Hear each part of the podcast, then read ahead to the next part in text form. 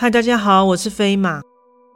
行车记录器是现代人的车上很常见的装置，让我们可以随时留存行车时的各种状况。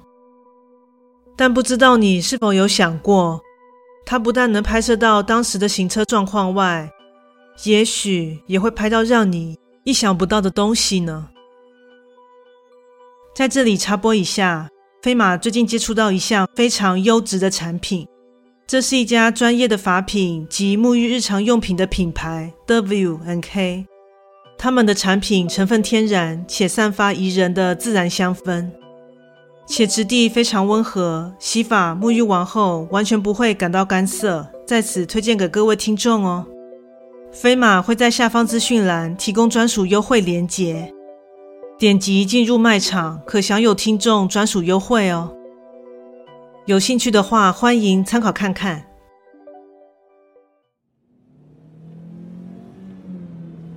现在就来说说这则故事吧。怪谈故事：行车记录器。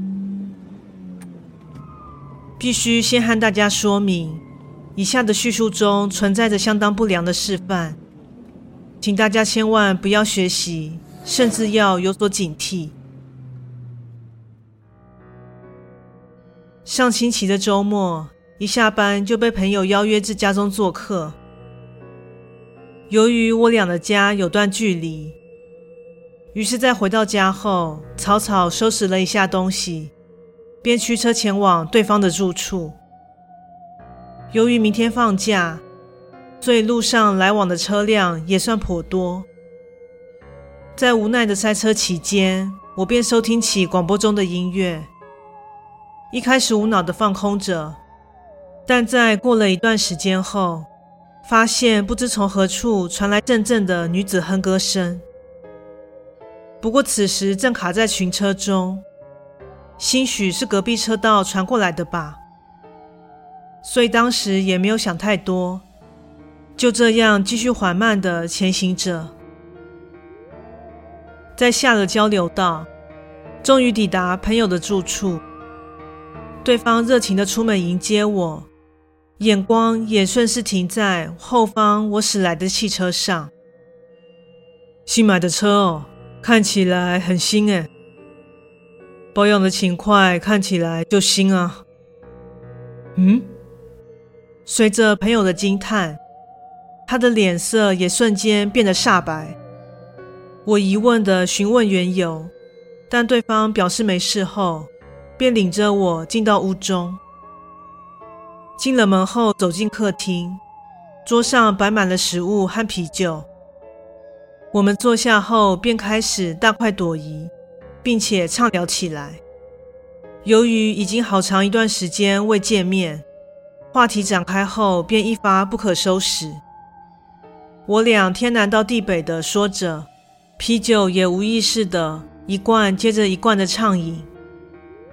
在这样的氛围及频率下，酒精的作用逐渐开始蔓延。当我们回过神来看向时钟，发现已经午夜一点多了。不如你今天在我家先住下，明早再回去吧。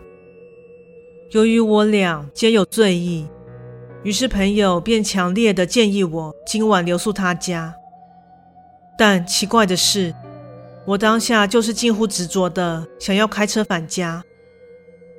终于在我的再三坚持下，朋友眼看留不住，且看我还能与他争执不休的状况下，就让步让我开车回家。在目送我出门时，他又刻意的盯着我的车几秒。虽然觉得奇怪，但当时迷迷蒙蒙的状态下，我上了车，发动引擎。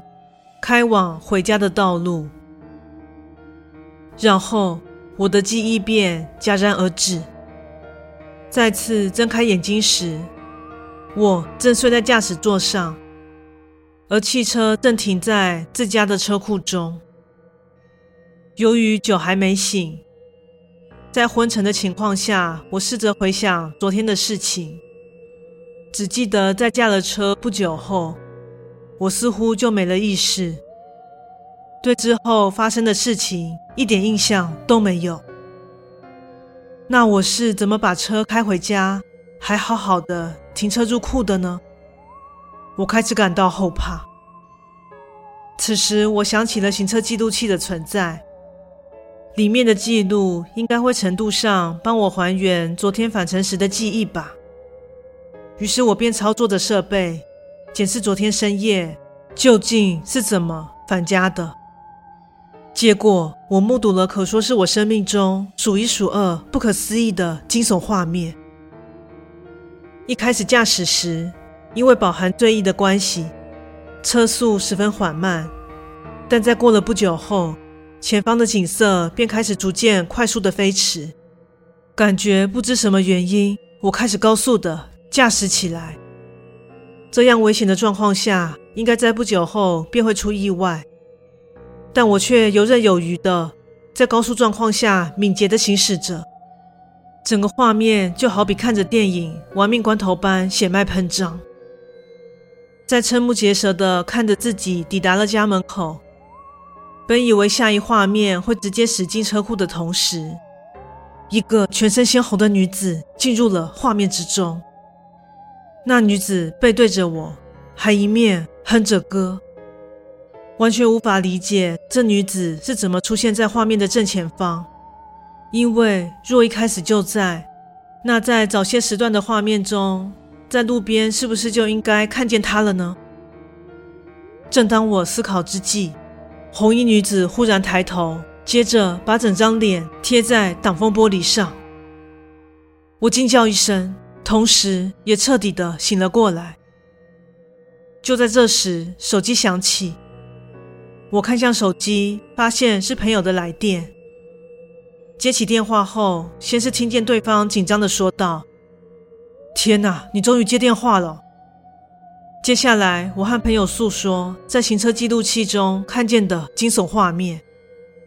朋友在听了后，也向我坦诚，在昨晚我到达时，他就隐约看见一片红色的影子，似有似无地出现在我的车子附近。不过，在之后送我出门时，又没有发现任何东西。本以为是眼花看错，但就在我开车驶离的瞬间，他竟然看见副驾坐着一位红衣女子。本想叫住我，但我没听见他的呼喊。之后他就疯狂地打给我，现在终于接通了。得知我一切无恙后，朋友也终于放下心中的大石。